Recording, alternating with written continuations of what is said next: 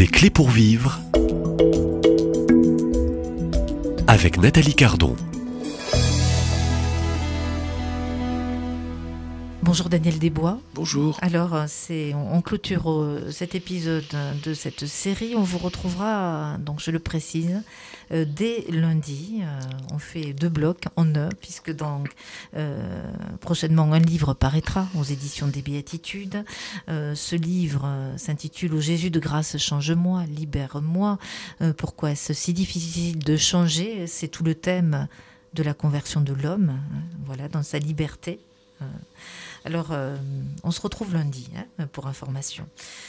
Euh, on va partir de, cette fois-ci de vous, hein, de votre vie, de, votre exemple sur euh, cette porte aujourd'hui de cet amour qui se mérite. Hein, voilà, pour être aimé, il faut à la force des poignets aller le chercher. Il faut peut-être, pour être aimé, réussir, pour faire plaisir, briller, pour faire plaisir, pour satisfaire l'amour d'un papa et d'une maman peut-être. Alors, euh, que dit-il? Je dirais, dans votre expérience de vie, et merci de parler en jeu.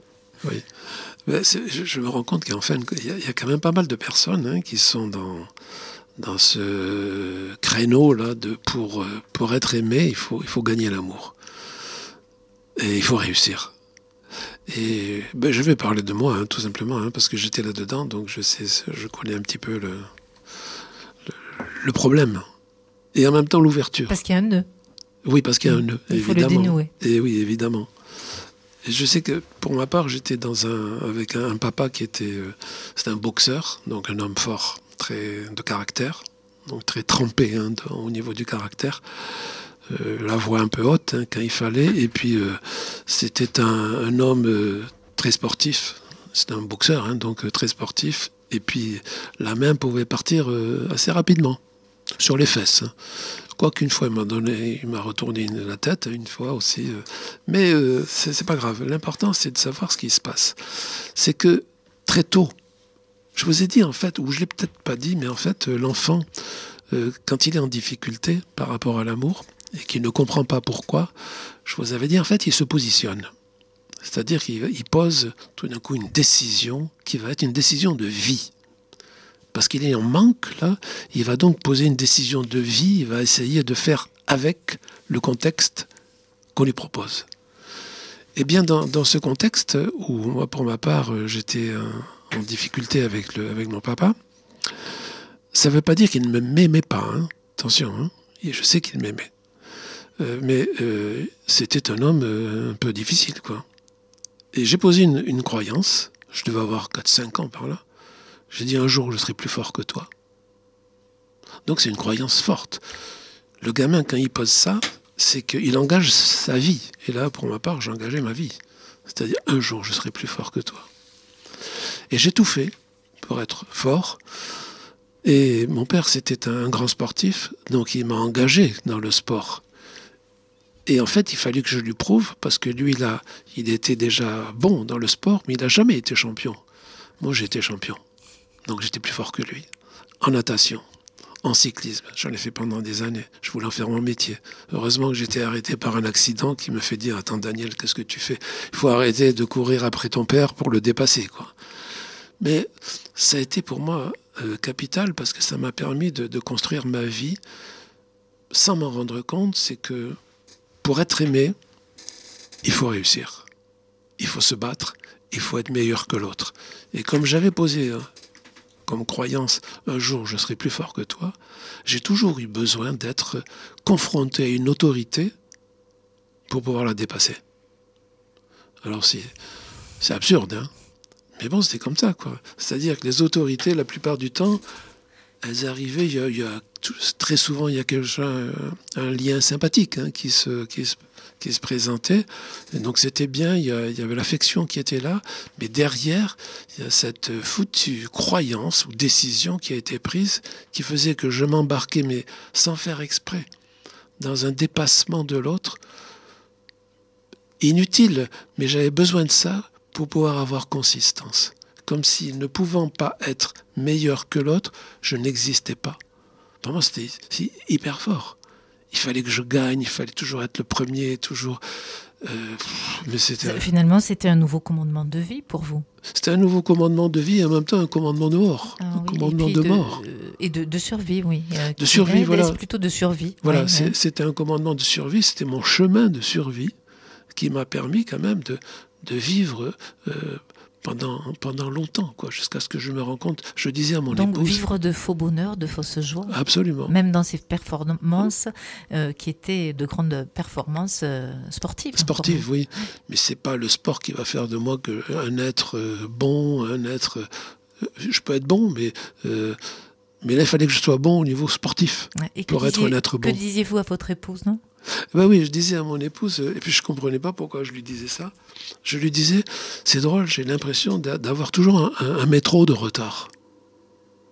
Ça me posait la question, mais pourquoi je dis ça? Puis je le dis souvent, ça. Puis elle me dit un jour, mais qu'est-ce que tu veux dire en me disant ça? Tu me le dis souvent.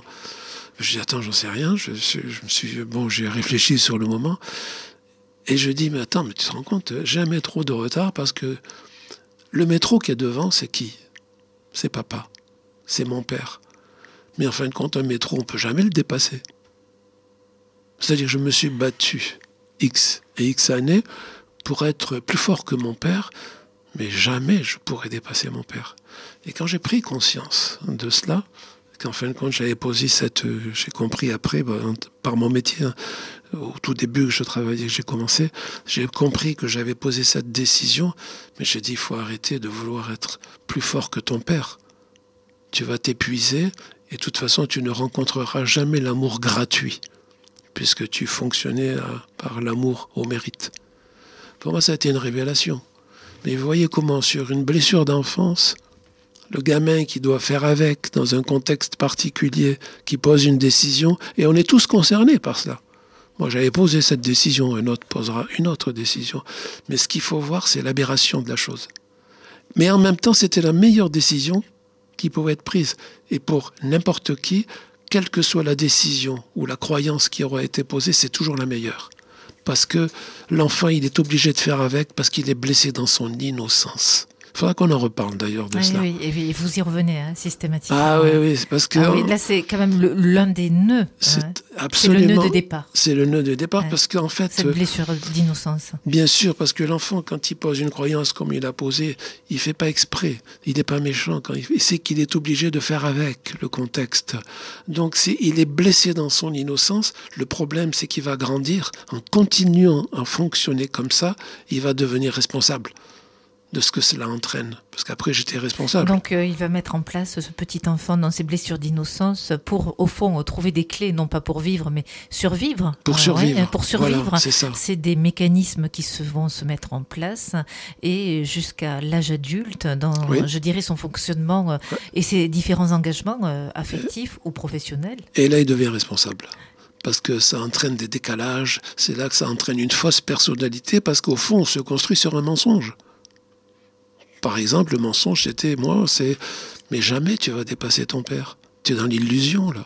Pourtant, j'ai construit ma vie là-dessus. Et pendant longtemps. Donc, vous voyez, on, on se bat tous. Quand on est dans un chemin de survie, on se construit sur un mensonge. Mais au départ, c'était la meilleure des choses qui pouvaient être posées. Parce que l'enfant est blessé dans son innocence. Mais, Et c'est mais- pas de sa faute. Mais il faut stopper euh, cette construction. euh, Absolument. qui est sur, Un jour, euh, il faut voilà. Un jour, il faut la stopper. C'est- douloureux le jour où ça arrive, hein, puisque vous avez donné votre propre. Ben, c'est douloureux parce que c'est Expérience. humiliant. C'est humiliant. C'est pour ça que c'est douloureux. Mais en même temps, ça soulage. Parce qu'en fin de compte, C'est libérateur. c'est libérateur. Non, t'as plus à te battre. Et je vois les personnes qui sont dans ce profil-là, dans ce, ce genre de combat-là, elles sont heureuses parce qu'elles n'ont plus à se battre. Elles se rendent compte que ben, ça va faire du bien quand même d'être un peu plus en paix et plus avoir la nécessité de faire la guerre. Peut-être. Ah, c'est un amour libre, enfin une Ouais. personne qui arrive à la vie euh, libre du regard des autres, Absolument. libre de- du regard devant le Père du ciel, Ben oui. euh, libre elle-même et libre dans les relations. On n'a plus besoin de faire la guerre. Et on est dans la vérité, Et on est dans la vérité. euh, vérité relationnelle. Oui, parce que la vérité amène la paix. Alors que la guerre amène ben, la Parce que colère. nous le connaissons. Et oui. Bon, on, clôture euh, et on vous retrouve, si vous le voulez bien, euh, bah, dès lundi. Euh, c'est une partie cette semaine avec vous, Daniel Desbois. C'est normal, ça vous ressemble puisque vous êtes psychologue. on vous retrouve la semaine prochaine sur une partie, toujours avec ce livre qui paraîtra dans, dans quelques mois aux éditions des Béatitudes, la partie spirituelle. À lundi. À lundi. Au revoir.